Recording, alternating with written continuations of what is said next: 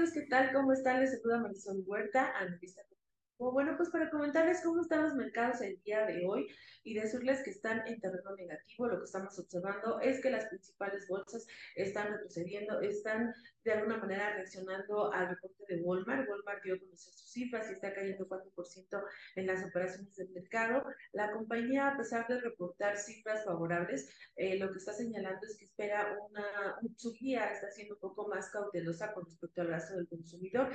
Si bien la empresa observó un muy buen desempeño, eh, sobre todo en las ventas en línea, que son las que crecieron 24%, la parte del tráfico creció 3.4%, las ventas en más tiendas este, crecieron 3.5%, los resultados de la compañía lo que señalan es que hacia adelante pues estamos observando un escenario de menor inflación, lo que va a hacer que algunos precios de los productos bajen y, este, y bueno, pues los números de la compañía se van a ver un poco afectados por esta situación, aunque el consumidor va a estar encontrando, pues bueno, ofertas, ofertas atractivas. También comentar que los consumidores están en estos momentos muy pendientes de las promociones. Eh, lo que notan es que en las temporadas fuertes como tipo Halloween tuvieron un fuerte incremento en ventas, pasa la temporada y disminuye. ¿Eso qué quiere decir que el consumidor está atento a este escenario y bueno, pues arranca la temporada navideña y, este, y lo que estarían esperando justo es que el consumidor va a estar esperando las promociones que puedan surgir al respecto este, y pues esa situación de, ser más cautelosos y de que poder estar esperando un menor desempeño en ingresos es lo que provoca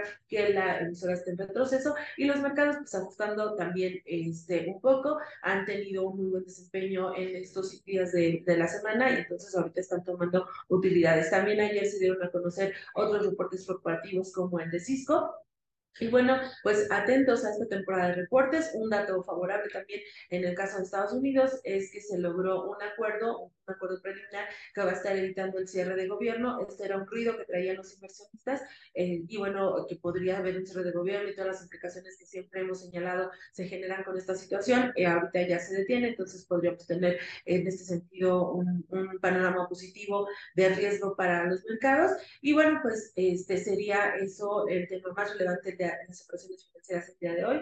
Y bueno, pues que tengan un excelente día. Gracias.